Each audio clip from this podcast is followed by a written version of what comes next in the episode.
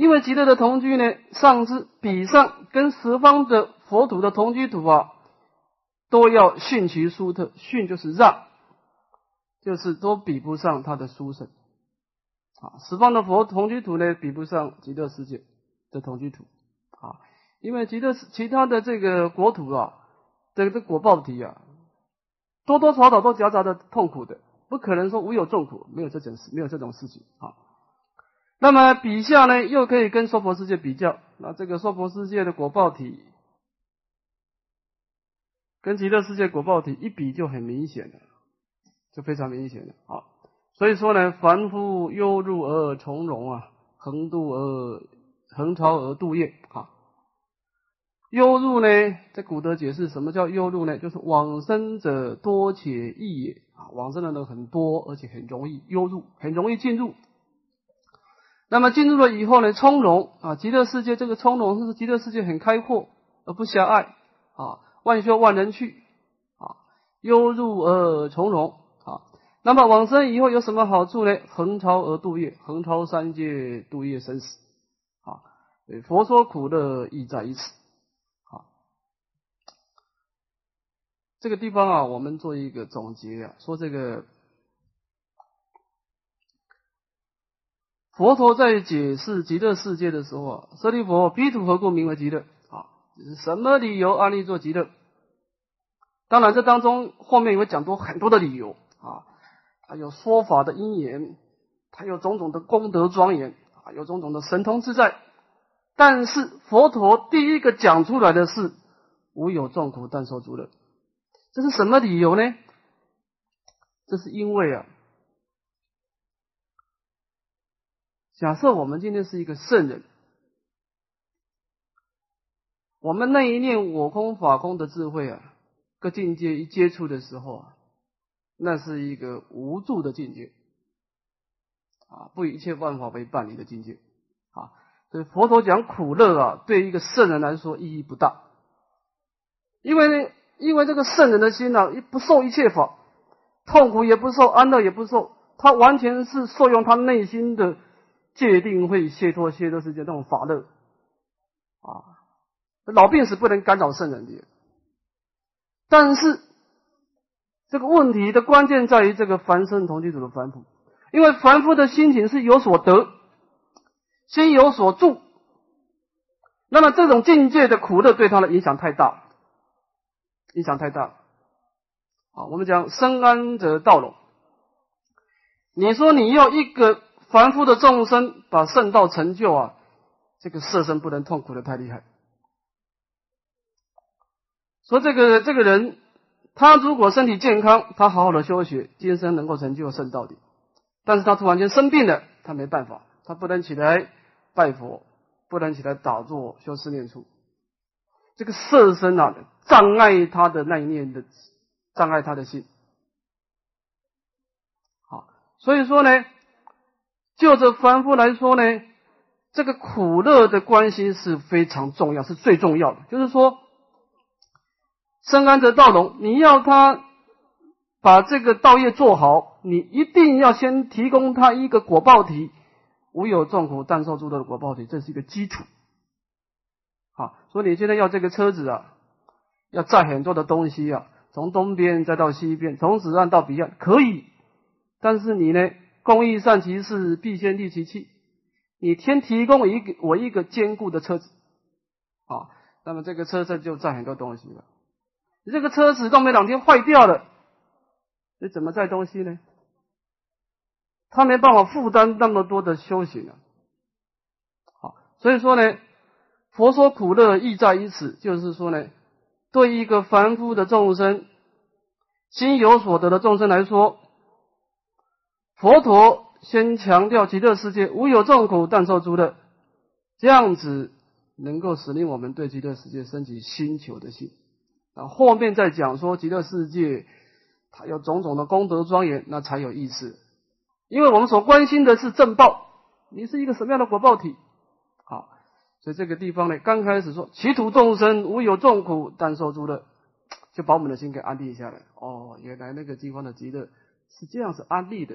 你在这个地方得一个果报体，啊，没有老病死来干扰你，啊，没有厌憎会苦，求不得苦，无因自生苦啊，那内心当中有身心有种种的这种大功德的境界啊。那么你知道这个果报体以后啊，你内心当中这极乐世界升起皈依的心了啊。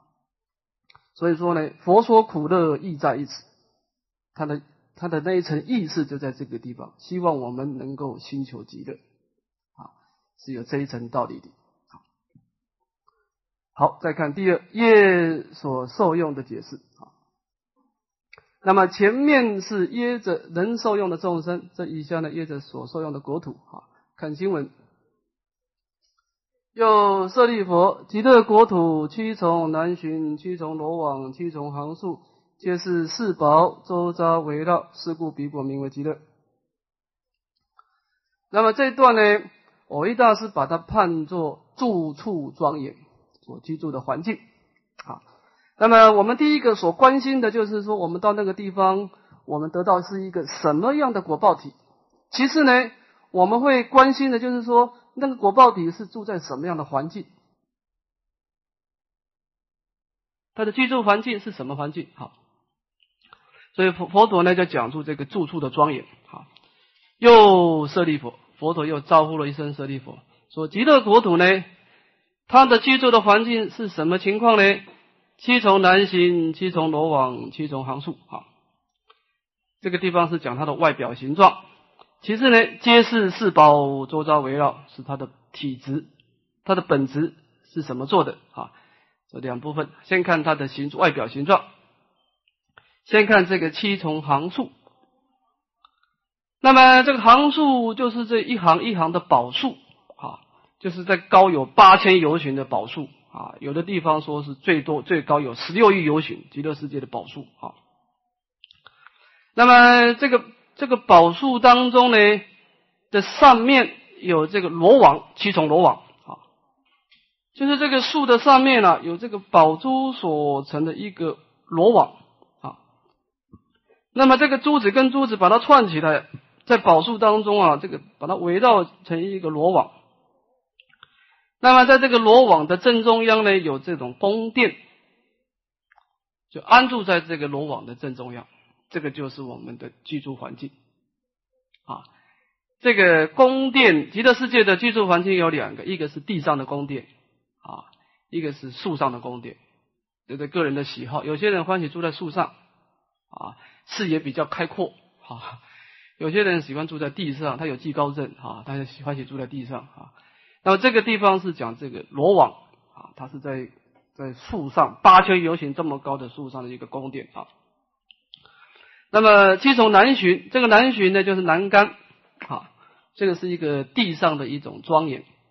这个我们把它把它观念融融通一下，就是说啊，这个宝树上面是罗网啊。那么这个七重南行是怎么说呢？说啊，我们有。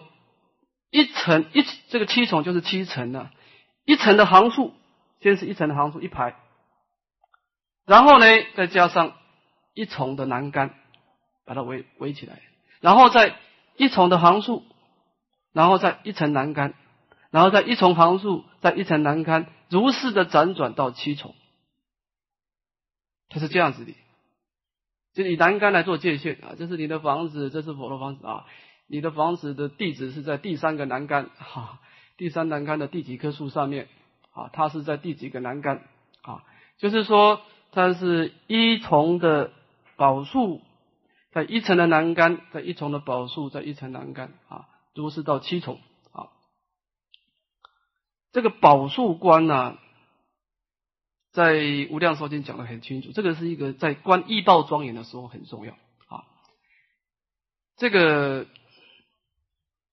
佛陀的八相成道啊，这四个很重要的因缘，在出生的时候、成道的时候、转法轮的时候、入涅盘啊，出生、成道、转法的入涅盘都是在树下，所以这个居住环境没有树啊，那这个事情就很严重了。啊，没办法避应啊，所以说呢，佛陀要特别把这个树的情形讲出来，因为这个树对我们居住环境太重要啊。所以这个七重南巡，七重罗网，七重行树，是在解释这个住处的庄严的形状。那么这种南巡罗网行数是什么结构所成的呢？这以下解释：皆是四宝周遭围绕啊，就是由这个金银琉璃跟玻璃这四种啊，有四种宝：金银琉璃玻璃啊，周匝围绕，就是这个匝呢。这个匝就是环绕一圈啊，从这个地方把它绕一圈到这个圆点，构成一个圆圈啊，环绕一圈叫匝。那周匝就是很多很多圈，周片的，很多很多圈，把这整个都把它铺满了啊，有四宝把它给圆满。所以四故彼国名为极乐啊，这是安利做极乐的第二个理由，就是他的住处的环境特别的庄严啊。那么这是一个消文，我们看藕益大师的注解，总是圣境，七重表七颗道品，四宝表常乐我净似的，周遭围绕着佛菩萨等无量住处也。皆是宝者自功德生，周匝绕者他贤圣片，此即的真因缘也。那么前面呢，我们是约着。经文的内涵来解释，偶一大师呢，他是啊，从这个经文当中呢，看到他的一个秘密意啊，借是显理啊，说这样子是表示什么道理呢？啊，偶一大师说这个当中有他的一个深刻的道理。七重表七颗道品啊，为什么极乐世界当然不可能南巡罗网行数只有七重啊，但是佛陀取出七重来做一个范围。这当中呢，也表示的这个极乐世界的依报庄严呐，是跟七颗道品相应。好，这个七颗道品就是三十七道品了。这个四地法，这个道啊，通达的意思，就是我们在念心跟这个道品相应的时候啊，能够通往涅槃的道路，使令我们通往涅槃。这当中也表示了极乐世界的这种庄严啊，它有引导我们趋向于涅槃的这样的功能得用，有这一层意思。好，换句话说呢，它提供的不但是一种赏心悦目的安乐，它也同时的能够引申我们一种清净的正念。所以说呢，这个七重呢，表示七颗道品，有这一层意思。四宝表藏的我净。那么它的结构，它的每一个结构都是四宝啊，表示这个大波涅盘的四德啊，常乐我净啊，就是第一个它是安乐的，我们住在那个房子一定是安乐，不会有痛苦的感受。第二个这种安乐是长的，是恒常相续的，你不用害怕随时会被破坏。第三个我它有自在力啊，你希望你这个房子的宫殿是什么样的颜色，放出什么样的光芒？哎，他就随随心自在，这个我呢就是自在意啊。这个静就是呢，他这种环境呢会升起你清净心的，不会升起烦恼啊。这个是大破涅盘的境界啊。四宝就是表示这四种功德，周遭围绕着佛菩萨等无量住处也啊，就是这个数量不是很少，很多很多的佛菩萨在这个地方在一起共住啊。那么这个地方呢，我大师把他这个做了两个总结：皆是宝者自功德生，周遭绕得他贤圣片，此极乐真因缘也。那么极乐世界的住处庄严啊，都是四宝，就表示极乐世界的自你内心的功德甚深，就是你内心当中能够严正三不退。啊，你在极乐世界当中啊，你不断的听闻法义啊，你内心能够升起正念，这第一个啊，就是他的体质是宝，就是你内内在的本本性有三不退的功德。其实呢，周遭绕就这个宝不是一个，哈，这个宝呢是一层一层的围绕，乃至于把它片满，就表示说这个宝不是一个，表示说呢。有这样的正念的功德，不是你一个人，其他人都是这样。他贤圣片啊，诸上善人聚会一处啊，这个是极乐世界的一个成就佛道的真正的因跟缘啊。这个因因指的自功德身，缘呢是他贤圣片啊。这他贤圣片啊，这是也是很重要。修行啊，我们凡夫的心呢，要不起烦恼，除了你自己的调伏以外啊，这个人跟人之间的相处也是有关系。好，你看这个佛陀啊，在经典上讲一个譬喻啊，说这个鳄鱼跟猴子的譬喻，说这个森林当中啊，在树上有一个猴子，这是个这个河边的树上有个猴子，他住在这个树上，摘这个水果吃。那么河边呢，就有一只鳄鱼啊，游过来游过去啊。那么当然是，鳄鱼游累了，就在树下乘凉啊。哎，他们两个做了朋友，两个经常聊天呐，彼此互相的了解啊。这个鳄鱼跟猴子做了好朋友啊。这个鳄鱼这个工作累的时候啊，就到树下来乘凉，就跟猴子做了朋友。那么有这么一天呐，这个鳄鱼他回去的时候啊，看到鳄鱼的太太啊，心情很不好，说你最近心情不太好。就是的，怎么回事呢？说我最近生病了，那这怎么办呢？这个母鳄鱼说啊，我我的病啊，一定要吃这个猴子的心脏啊，才可以把我的病治好。这是怎么怎么去拿猴子的心脏呢？这个母鳄鱼说，你不是有一个猴子的朋友吗？我们可以把他的心脏拿过来吃啊。那这个这个鳄鱼说不可以啊，他是我的好朋友啊。那母鳄鱼说，那你不拿他的心脏给我吃，我就死掉了。你考虑一下好了，啊，那么这个鳄鱼他内心当中啊，争望交功啊，一个是面对他的太太，一个是他的朋友，最后他做出了决定啊，他就游到了这个猴子的那个下下的的那个树下去了，就跟猴子猴子打个招呼啊，就说哎呀，你今天这么早的？你说是啊，今天工作做完就过来跟你聊聊天啊。然后鳄鱼就问猴子说，你在这个地方生活怎么样呢？猴子说啊，这不是很好，但是还过得去啊，水果多多少少都还可以吃得到。鳄鱼说啊，在这个岸的另外一边呢，哎呀，很多的水果，取之不尽，用之不绝，这是这样子吗？是的呀。猴子说，但是我也不会游泳，游不过去啊，我可以帮你帮帮助你啊，你站在我的背上，我带你过去。这猴子说，哎呀，你真是我的好朋友啊，做帮我这样的忙。那么这个猴子就。就跳在这个鳄鱼的背上啊，就游游过去了。但这鳄鱼游的时候啊，它就往下沉啊，往海里面沉。也沉到最后啊，这猴子就说：“哎呀，你不再不能再下沉了，我这个水都淹到我的嘴巴了，你再下沉的话，我这淹死了。”鳄鱼说：“是的呀，我就是要淹死你啊！说你为什么淹死我呢？”他说：“我我太太生病了，要吃你的心脏啊，所以只好对不起你了。”猴子说：“哎呀，你要吃我的心脏，为什么不早说呢？我的心脏啊，都挂在树上没有带下来。”那鳄鱼说：“那怎么办呢？赶快带我回去，我把心脏拿给你。”那么鳄鱼就就把它带回去了。带回去以后啊，这个猴子啊，一到树上跳上去，跳上去鳄鱼说：“你为什么不把心脏拿下来？”猴子说：“你这个人真坏啊，见利忘义。”当然，佛陀讲这个故事啊，是在形容我们凡夫的世界。说我们凡夫的世界啊，在正常情况啊，人跟人之间是没有问题的正常情况。但是有不正常的因缘出现的时候，就是你的利益受到威胁的时候，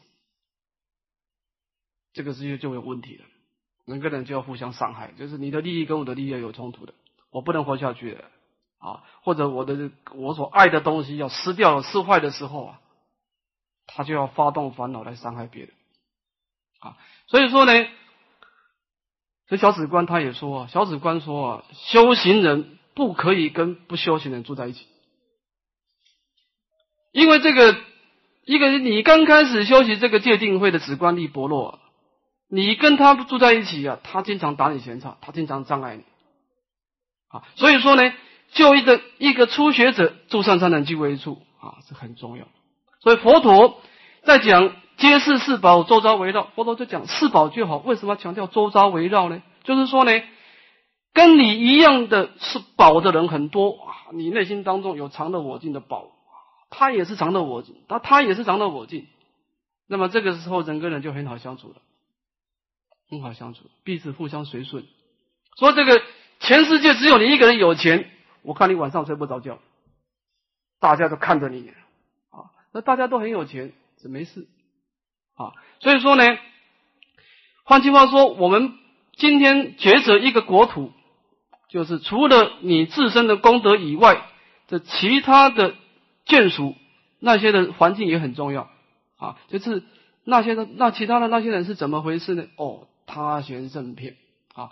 你内心当中有正念，别人也有正念，那这样子的环境就好修行了。大家是随顺的，好，所以这个是成就佛道的真因缘，好，所以佛陀必须要强调呢，皆是四宝周遭围绕，这个四宝是遍满的，好。又舍利佛，极乐国土七重南巡，七重罗网，七重行树。皆是四宝周遭围绕，是故彼国名为极乐。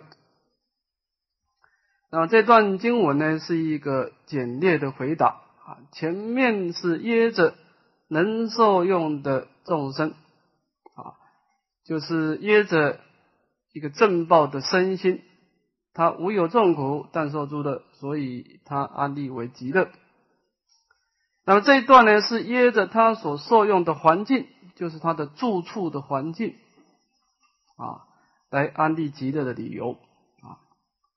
那么我们看偶主的第二段解释：别名是土啊，名是土的横竖情形，此等庄严同居净土，是真上善业所感，以言无品观所感，以延伸深妙五层为体。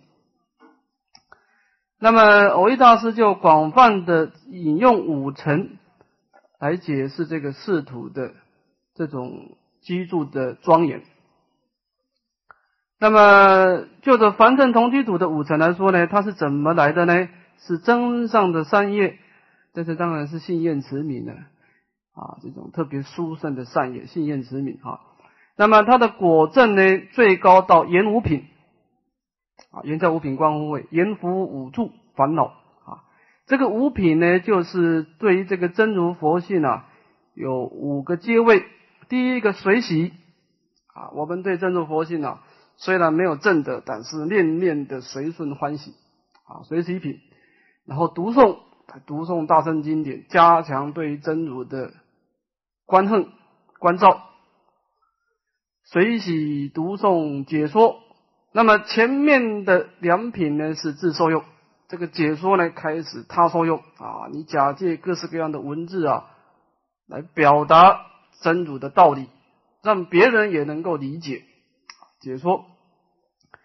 兼行六度，那么你不但是解说呢，你偶尔也到外面去啊，做一些布施的事情呢，啊，布施、持戒、忍辱、精进、禅定、修习这其他的这个五度的波罗蜜。啊，兼行，一方面解说，一方面修六度，修五度，一方面五度，一方面修修解说啊，然后正行六度，正式的开始度化众生了啊。那么就是兼行六度，正行六度啊，这五品啊。那么这样的一个因地呢，创造的一个凡圣从净土的延伸的圣妙五层啊。当然这个五层啊，这种色身相位处的境界啊。一方面它有安乐的功德，一方面它有清净的功德，所以叫圣妙。这个延伸呢，就是说这个五层的境界啊，就是每一个人的宫殿楼阁啊是有差别的。因为讲因缘所生法，就是说呢，主要的是看你的憎恨、信愿之名啊，品位的高下在持名之浅深啊。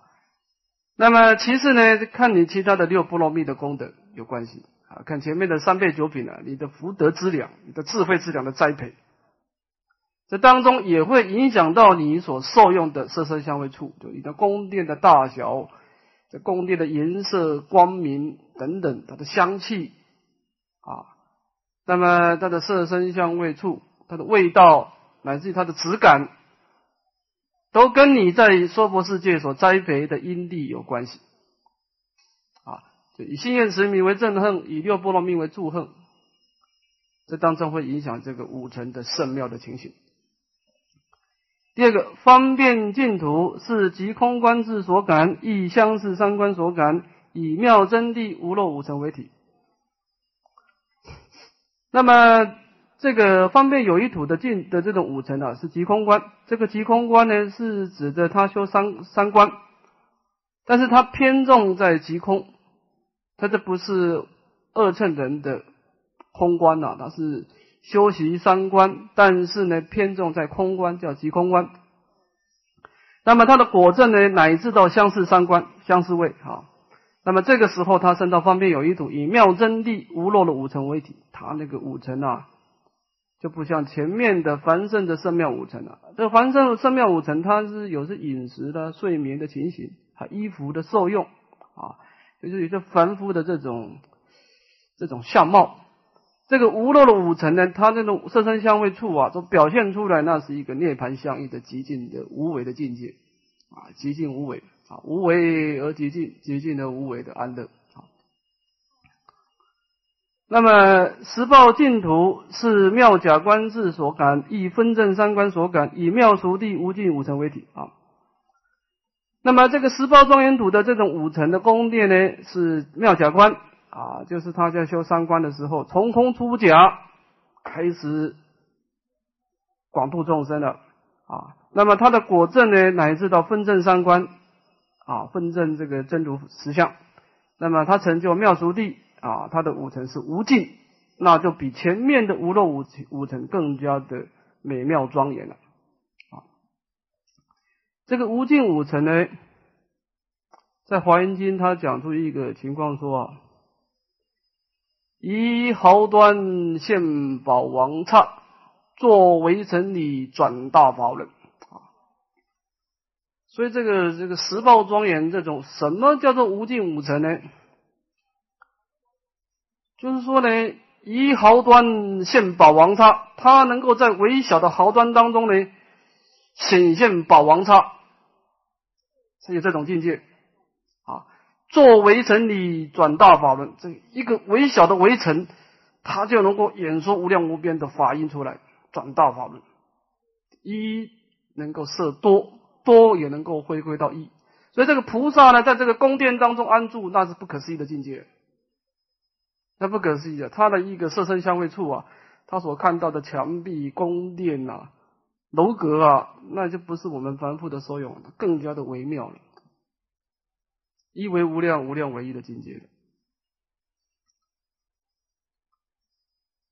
是我个人的修学过程啊，我自己有一个明显的差别。我刚出家的时候啊，欢喜修空观，那个时候在文殊院住啊，一没事修止了以后，就观一切法空，把身心世界观察它是因缘所生法，我说即是空。那个空的智慧在心中一现前的时候啊，身心世界的这个分别就暂时停下来。我经常喜欢修空观，那种心情啊，就像是这个我们读那个《法华经》啊，那个迦叶尊者的心情啊。迦叶尊者他很坦白的跟佛陀表示说：“迦叶尊者说，我的心情啊，观这个十方诸佛的这个净土啊的庄严啊，我观诸庄严啊。”不生不灭，不大不小，不增不减，不生好药。我当时的心情也是这种心情啊，就是说观察这个极乐世界的国土庄严呐。我那个时候读《阿弥陀经》呐，啊，极乐世界有七宝池、八功德水啊，七种单行、七种的七种行数。我那个时候没什么好药的心情，就是说以空的智慧来观察这些因缘所生法，就是就是欢喜在这个真谛理上去安住。就是观它是不生也不灭啊，它也没有生灭相，没有染净相，没有增减相啊，是诸法空相，不生不灭，不增不减。后来我读了《法华经》了，我的心情改变了。后来我开始啊，我读了《法华经》以后，我回去看我过去啊，捏了一把冷汗。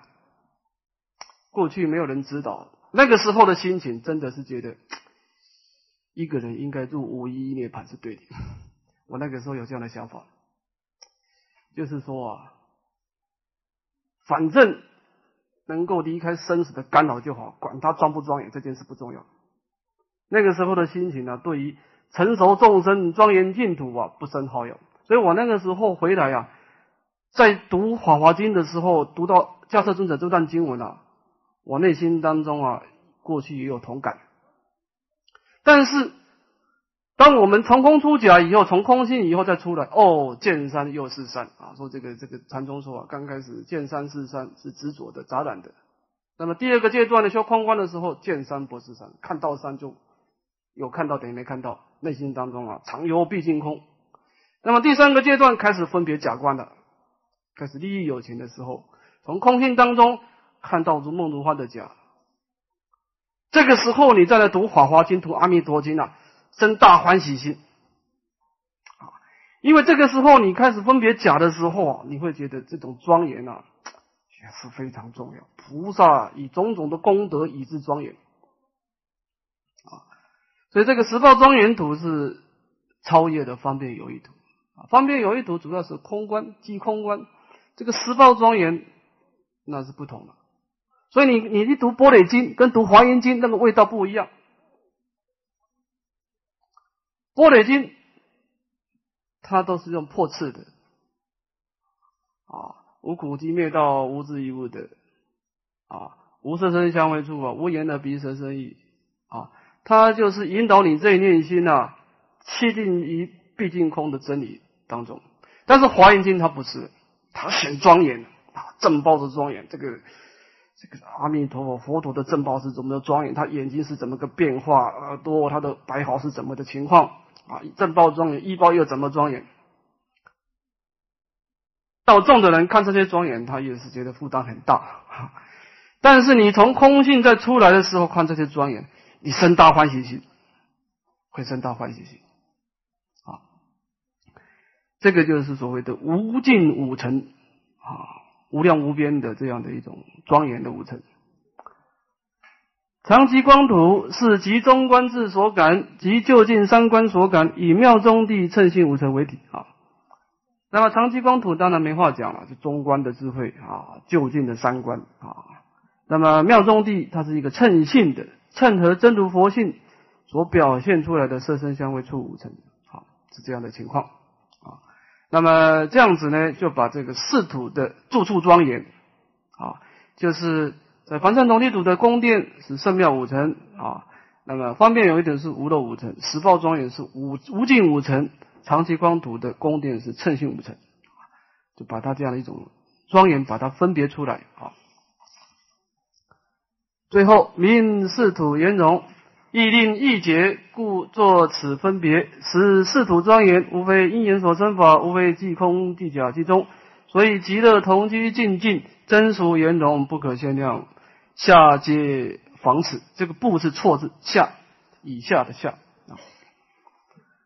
那么前面的四土分别只是使令我们容易理解啊，所以做出这样的分别。事实上，四土的庄严呢，啊互繁互色，每一个土都是因缘所生法啊，就是看你因地的栽培嘛啊。世界上的事情都是因缘所生法，所以它每一个法都是即空即假即中。所以极乐的同居净土呢，是真俗圆融，不可限量啊。那么以下的庄严呢？就不再多说了，都依照此一个原则。啊，看问答破解。问：极光为理性，何得有此庄严？答：一庄严，前提理性；一理性，具足庄严。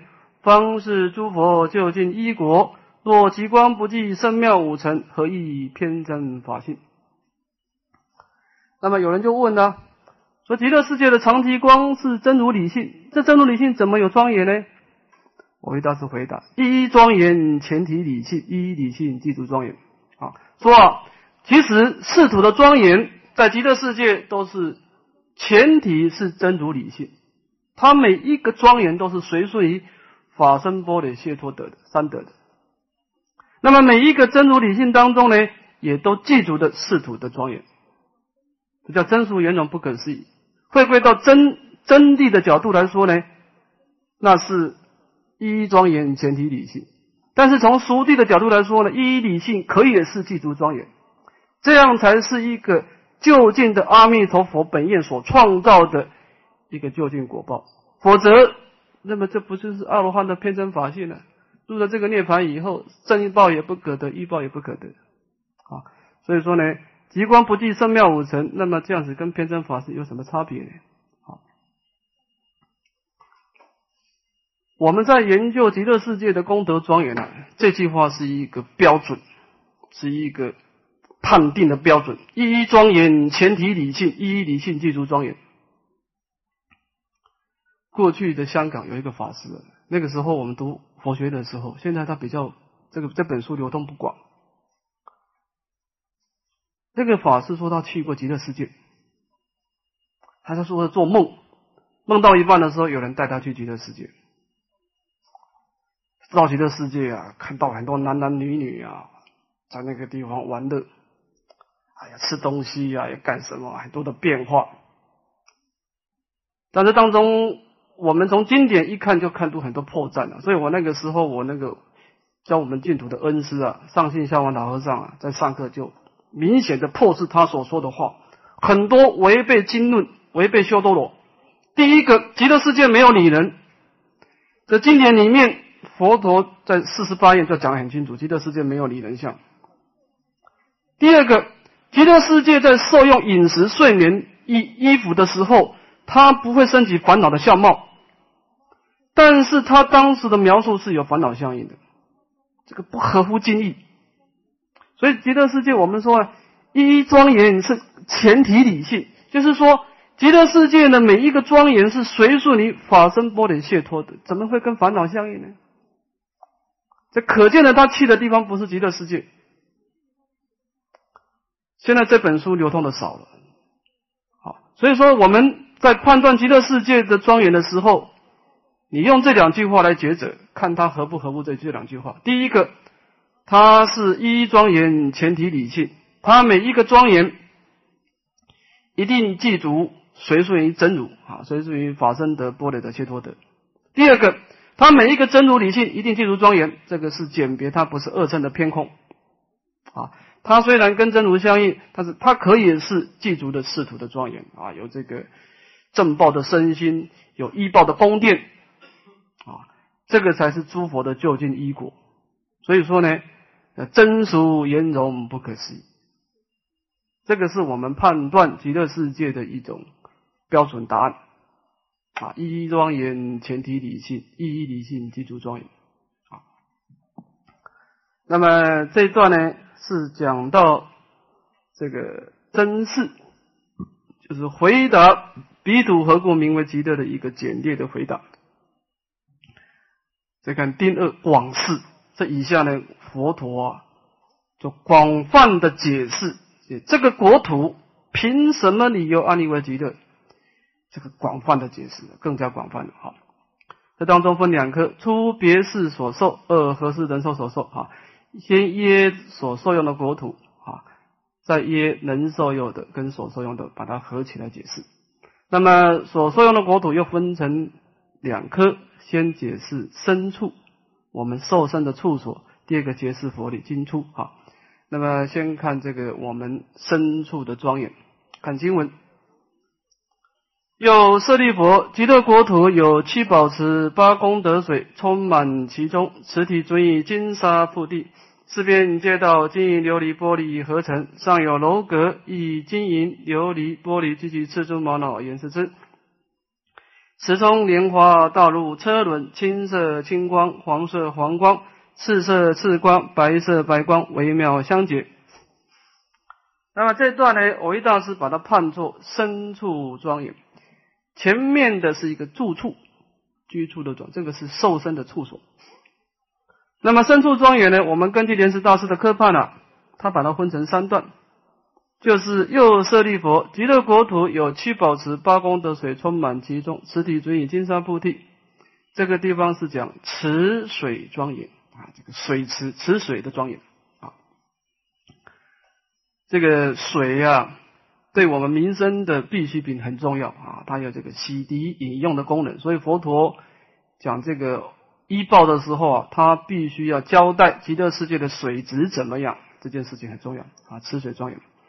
第二个楼阁庄严啊，就是从这个四边街道金银琉璃玻璃盒子上有楼阁，以金银琉璃玻璃聚集车车毛脑也是之啊，这个讲楼阁，楼阁状。这个楼阁事实上就是一个住处跟一个说法的处所，就地上的住处跟说法处所啊。第二个楼阁状。第三个莲花庄园，就池中莲花大如车轮，青色金光，黄色黄光，赤色紫光，白色白光，微妙相接啊。莲花庄园啊。莲师大师把这段经文分成三段啊，这样子很详细。所以我们就根据莲师大师的这样的科判来解释啊，我们扣着经文来解释，有必须要消文的，我们再看佛祖的注解。又舍利佛，极乐国土有七宝池，八功德水充满其中，池体准以金沙铺地。那么这一段呢是池水庄严。又舍利佛啊，极乐国土呢有七宝所成的这个池。这个池当中呢，有什么东西呢？有八功德水，这个水记住八种功德。看佛祖的注解啊，八功德者有八种功德。第一个澄清，这个指的颜色一尺方浑浊啊。我们说佛世界的水是很污浊的，看着颜色看起来就不欢喜啊。极乐世界的颜色特别澄清啊。这个我过去去。马来西亚沙巴啊，它有一个地方的水也是很澄清的。你这坐船呢，这看下去，看到很深很深的海底的鱼都看得到。这个地方很很很特别的啊。那么极乐的世界的水也是这样澄清啊，一此方浑浊。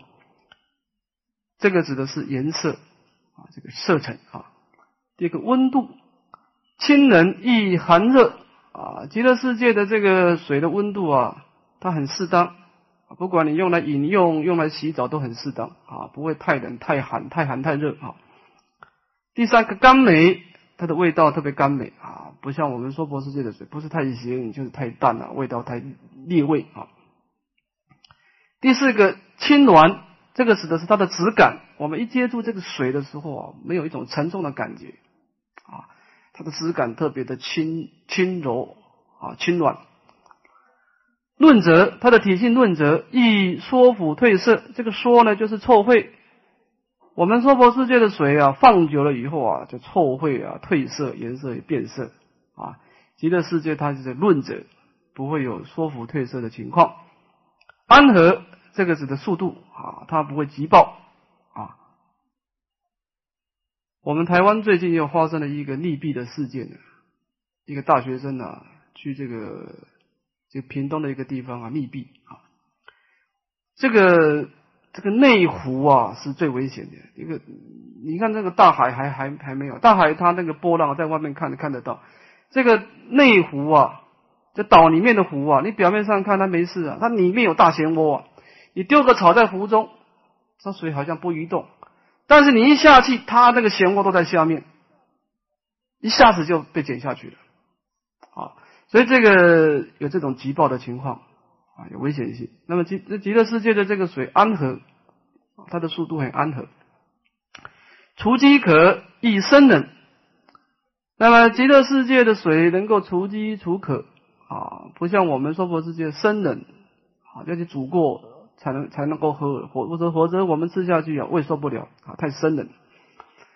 第八，长养诸根，那么这个水能够滋养我们的六根。啊，不像这个我们娑婆世界的水啊，它会损坏诸根啊，或者整力，整力就是不调和，增病、生病或者茉莉等等的一种过患这八功德水啊，当然这个水对我们是很重要的啊。那么佛陀啊，特别的说明这个极乐世界的水质啊，是一种这样的一种情况，八功德水充满其中啊，这个当中呢。